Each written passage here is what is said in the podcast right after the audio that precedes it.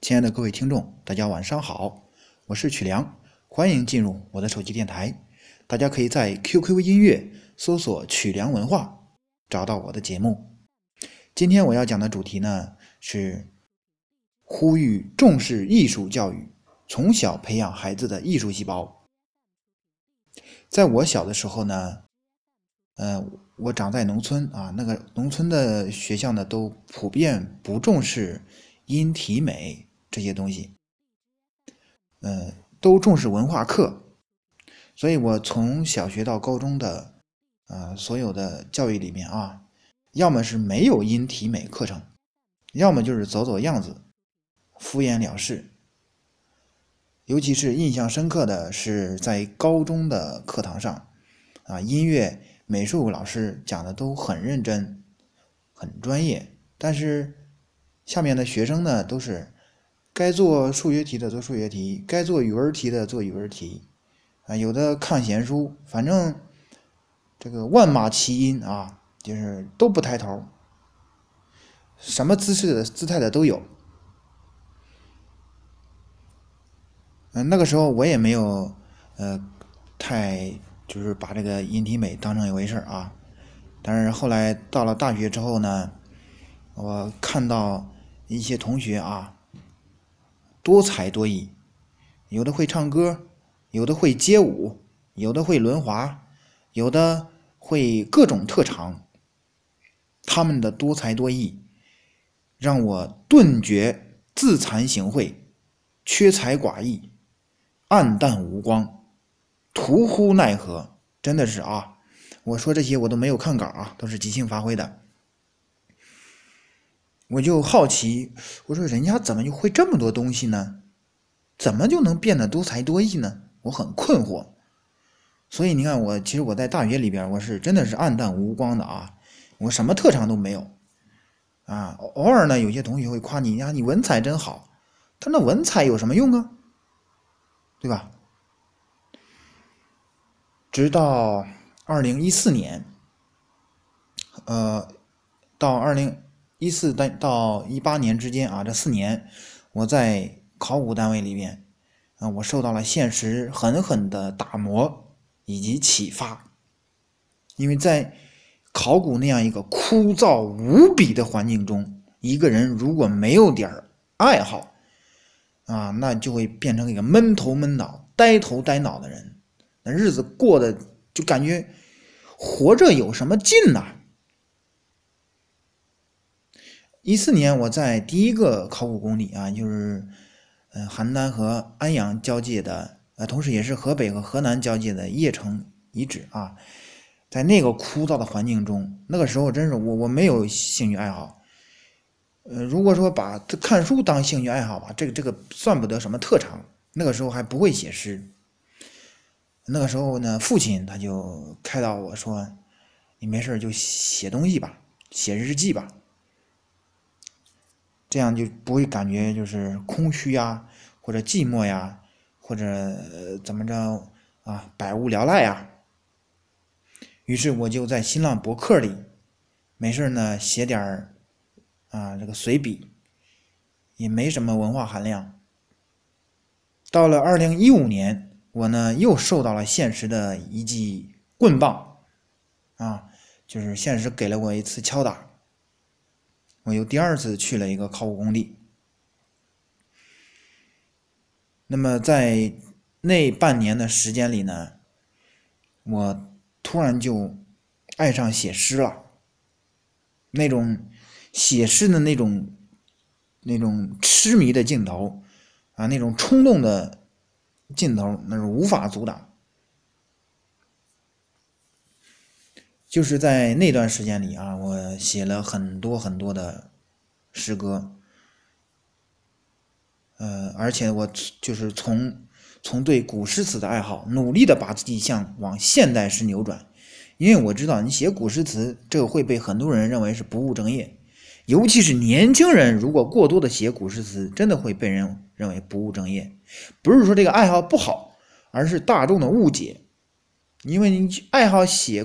诗本身这个爱好就很不接地气，不够生活化，他不像人家会街舞啊，会轮滑呀，会会唱歌啊，这种爱好人家又高雅又接地气，对吧？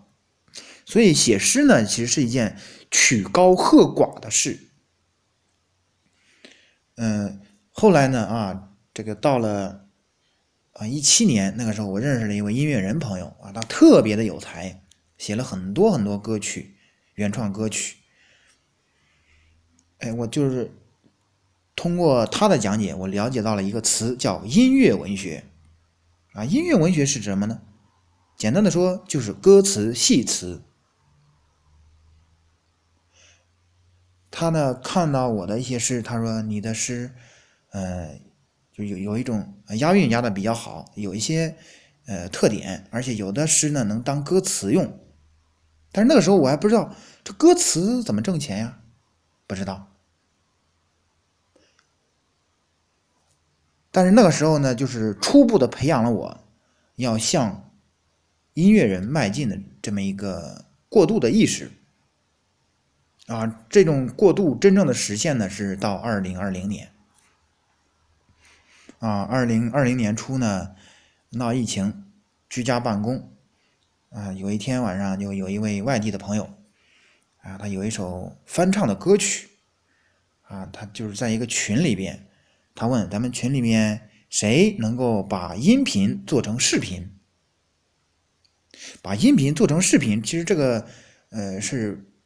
不合不不现实的是吧？但是怎么通过技术手段实现呢？那么就是说，通过从网上找一些视频素材进行合成啊，和他唱的歌词相对应啊。那首歌呢，我的确啊，我给他做成了视频 MV 了啊。我和我的一位非常好的这个视频技术合作伙伴，并且给他发行到了人民日报客户端。以及很多的视频网站上，嗯，从那后面啊，又继续搞了很多这个歌曲 MV 宣传片儿。到了二零二零年五月啊，嗯，有一位音乐老师，他找我，他问我说：“能把歌发到酷狗音乐、QQ 音乐、酷我音乐吗？”正好呢，呃，五月中旬那时候啊。我通过了这个腾讯音乐机构的审核，也就是说，我我有我名下有有一个一个一个发行机构啊，我是具备音乐发行的资质的，而且还可以签约音乐人，这个就和个人的音乐人后台权限就高了一些啊。后来呢，就是发行了好多原创歌曲。啊，包括中国高铁、中国龙，我是军人，呃，请洒英雄山、神山奇迹、夜深沉，以及盛开的白腊梅，啊，向往安顺等等很多歌曲，在 QQ 音乐搜索“文字友情文艺中心”可以找到我的歌曲，我发行过的歌曲。你看，就是通过这样一个。呃，转变的历程啊，我从小时候落后的教育环境啊，对音体美、对这些艺艺术类课程的不重视，到长大后意识到，一个人如果没有点艺术特长，是有时候会很很尴尬的。通过这些呃现实的敲打，我努力的就是把自己呢，从对诗歌的爱好转向音乐。啊，音乐这个东西，它它不像诗歌那么高冷，是吧？那么落寞。音乐这个东西，它很热闹啊，而且呢，你会获得很多呃知音啊。但是诗歌也能获得很多知音啊。那么音乐获得的知音呢，会会更有趣啊。嗯，那么呃，讲到最后呢，就是说，呃，我希望啊，我们的。就是青少年，呃，孩子们能够从小接受艺术教育，培养自己的艺术细胞，啊，该学画画的学画画，该学唱歌的学唱歌，该学体育特长学点体育特长，不能说啊只呆头呆脑、闷头闷脑的学这个语数外理、数理化这些文化课啊，一定要有点艺术特长。这样呢，长大了，比如说你在这个求职啊、竞选呀、婚恋呀，以及一些能够彰显自己的场合，有一些拿得出手的特长，你会非常受欢迎的。它不但能够增加你的受欢迎程度，而且它。它是你会不经意间会给你带来一些财富的机会。好，那么我呢，通过一首啊小诗歌，记录了自己从贫瘠的土壤里如何一步一步成长，让自己呃成为一朵文艺之花的啊。那么这首诗呢，经过呃李永红老师的朗诵啊，非常的好听，来给大家听一下。好，现在开始播放，这是我的诗歌《贫瘠土壤里的文艺之花》。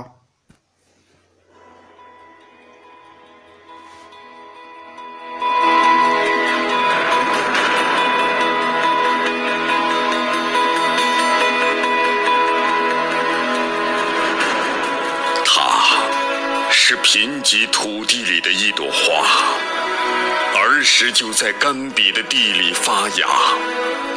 没有充足的水分，也没有丰富的氮磷钾，更多的是时时来袭的风沙。有时候，它会被冷嘲热讽打击；有时候，它会被风雨雷电恐吓；有时候，它会被漫卷狂风吹倒；有时候，它会被无端而来的巨石压垮。它努力向水源地带生长根基，努力向阳光充足之地伸展枝桠。它努力向肥力深厚之地蔓延。他说：“我不想被这贫瘠的土地困死啊！”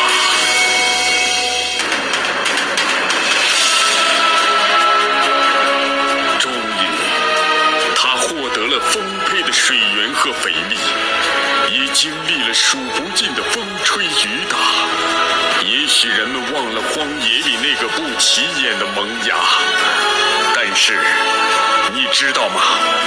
它正在绽放出一朵又一朵灿烂的青春之花。